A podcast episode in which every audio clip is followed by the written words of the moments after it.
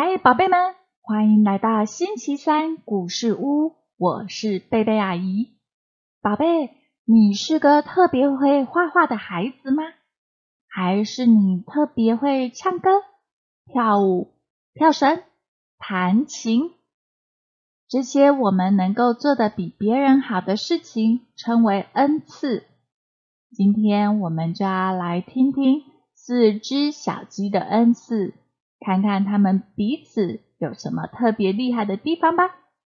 故事的开始前，我们要先为今天拥有的献上感谢。阿姨要感谢我们有独特的恩赐，也要感谢浸信会出版社国际有限公司，还有作者潘伯昌，同意阿姨在网络上念读这本很棒的故事书。接下来，我们准备要进入故事屋喽。四只小鸡的恩赐。母鸡妈妈认为膝下一般小鸡才华横溢，深深以它们为荣。一天，他们参加迷雾森林的公开才艺比赛，所有动物均有资格参赛。老大小猪。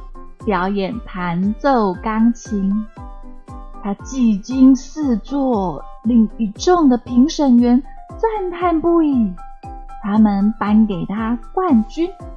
小猪自豪地说：“咕咕，我的琴技完美无瑕，各方面都尽善尽美。”二姐乐乐表演舞蹈，步伐敏捷轻巧。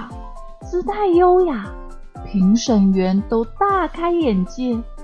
他们于是颁了亚军给他，但是乐乐满心不悦，投诉说：“哥哥，我明明表现得很好，分明是我最好，冠军应该归我才对。”在妹美美画了一幅山明水秀的风景画，评审员走近细看。纷纷拍案叫绝啊！他们于是给了美美季军，但是美美同样大感不满。她说：“姑姑，我也精通跳舞和弹琴啊！我的理想就是在各方面胜过任何的动物。我不想屈居第二，一点都不好。”最小的四妹诗诗。为观众献唱了一曲，哦哦咦啊呜！哎呀，歌词悲伤断肠啊！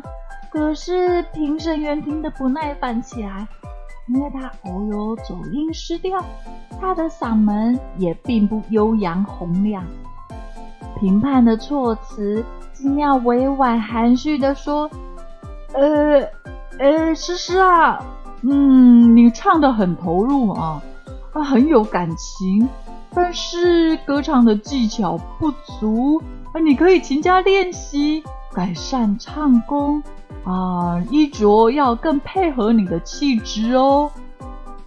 诗诗非常难过、羞怯，回到座位后，只是低着头，不敢与四周的观众眼神接触。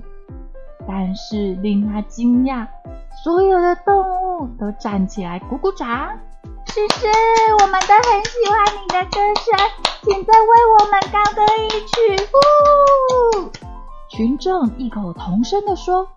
长颈鹿夫人站起来对四周的动物说：“嗯，虽然诗诗在技巧或音乐造诣上都不算完美。”但他的歌声触动了我们的心灵，我们都为之落泪。他用了自己的恩赐祝福了我们。我认为他对迷雾森林有很大的贡献，应该获得最高的殊荣。所有的动物欣然点头，大表同意。宝贝，听完今天的故事，宝贝，你也想到自己的恩赐是什么了吗？可以来留言告诉阿姨哦。如果你还没有发现自己的恩赐是什么，也让阿姨来为你做一个祝福。主耶稣，求你帮助每位宝贝都能够发掘自己的恩赐，并且让宝贝们能够借着恩赐来祝福更多的人。祷告奉主耶稣基督的名求，阿门。